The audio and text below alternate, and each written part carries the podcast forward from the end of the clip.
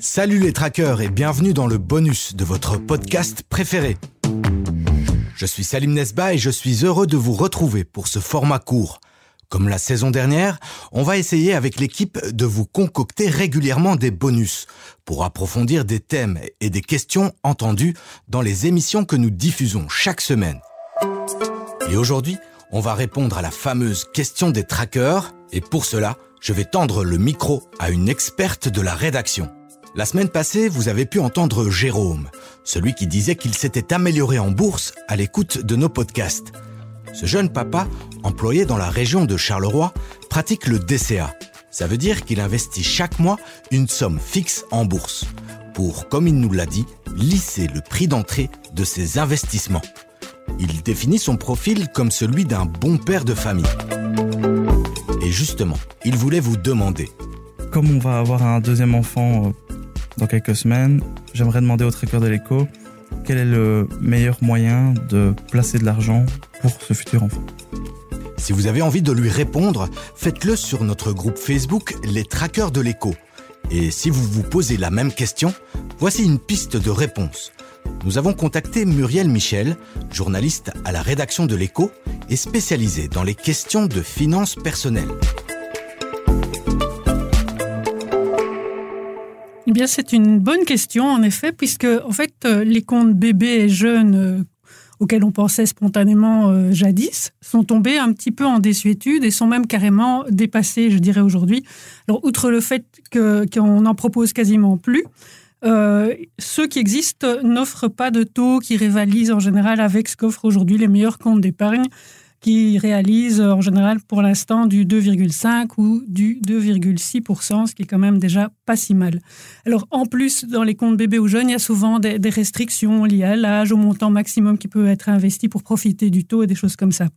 Alors, même si les parents et les grands-parents privilégient en général des placements dits de bons pères de famille, c'est le cas de le dire, comprenez donc des placements pas trop risqués pour s'assurer que l'enfant évidemment dispose de jour venu d'un petit montant sympathique. Eh bien, ces dernières années, comme n'importe quel épargnant, Jérôme et d'autres euh, devraient tenter de trouver des rendements plus attrayants.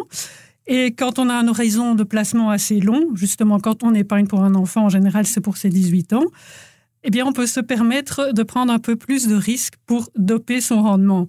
Ça permet de limiter l'impact de l'inflation qui est actuellement autour de 2,4% et si possible aussi tenter de faire mieux que l'inflation. Et pour les jeunes parents qui ne veulent pas prendre autant de risques en mettant de l'argent dans des produits boursiers, est-ce qu'il y a des formules un peu plus classiques oui, effectivement, il y a quand même des solutions qui sont classiques aujourd'hui. Ce sont les formules d'épargne progressive en fonds. Ça a beaucoup de succès et c'est une excellente solution pour ceux qui veulent investir quelques dizaines d'euros euh, par mois, donc classiquement des parents ou des grands-parents qui investissent pour les enfants. Alors l'avantage de ce type de formule, il est double. Vous investissez dans un fonds, vous investissez dans des produits qui sont très diversifiés, et puis vous investissez progressivement. Ça veut dire que euh, vous ne tenez pas compte des hauts et des bas du marché, que vous lissez finalement le risque et que vous ne vous laissez pas guider par des émotions. Mmh. Alors, attention, dans les banques, si vous faites ce type d'investissement, pour un enfant, donc au nom de votre enfant, votre investissement devra normalement être défensif, ce qui limite l'optimisation du rendement, évidemment. Donc un investissement défensif, c'est comme son nom l'indique, un investissement où on prend un risque limité. Alors, on sait que les investissements défensifs, bah, pour l'instant, euh, quand on place dans des fonds, on peut avoir du 2-3%, tandis que quand on fait euh, des formules plus risquées, bah, on peut aller jusqu'à 5-6% euh, selon ce que disent pour l'instant les experts. Et tu as encore des bonnes idées euh? Bah, Ce ne sont pas des idées à moi, en fait. C'est que les plans d'épargne euh, peuvent également être souscrits via un, contrat d'assurance vie. Donc, en pratique, c'est très simple. Le parent, donc en l'occurrence Jérôme, si c'est son choix, va souscrire un contrat d'assurance en son nom et il va désigner son enfant comme bénéficiaire de ce contrat. Et alors, il est possible de fixer un terme, c'est-à-dire que l'enfant aura droit un investissement, par exemple à ses 18 ans, à ses 25 ans, ce qui permet de garder euh, finalement le contrôle sur cette somme pendant un certain temps pour éviter que, l'enfant fasse des bêtises ou, en profite euh, de façon euh, un petit peu exagérée. Alors, il peut s'agir d'un contrat de branche 21, donc ça c'est avec capital garanti, et là on retombe effectivement dans une formule où les risques sont limités.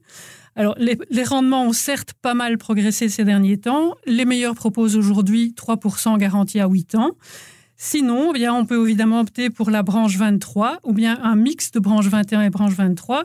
Sachant qu'en branche 23, eh bien alors là, on tombe dans des fonds d'investissement avec lesquels, évidemment, on est exposé aux variations du marché. Et là, évidemment, on arrive avec des rendements dont je vous parlais tout à l'heure, qui peuvent aller jusqu'à 5 ou 6% selon le profil que l'on a adopté. Merci Muriel. Je pense qu'on se voit le 18 novembre à Finance Avenue. Oui, effectivement, on se voit le 18 novembre à Finance Avenue. Pour ce qui me concerne, il ne sera pas question d'investissement, mais de succession. N'hésitez pas à réserver vos places pour le salon Finance Avenue. D'ici là, lisez aussi les articles de Muriel dans l'écho ou dans le supplément Mon Argent de notre journal.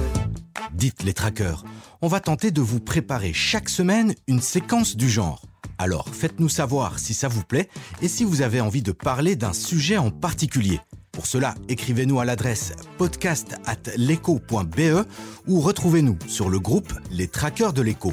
Pour le prochain numéro, on parlera d'un sujet moins réjouissant avec Thierry, celui qui a perdu le prix d'une belle Porsche en bourse.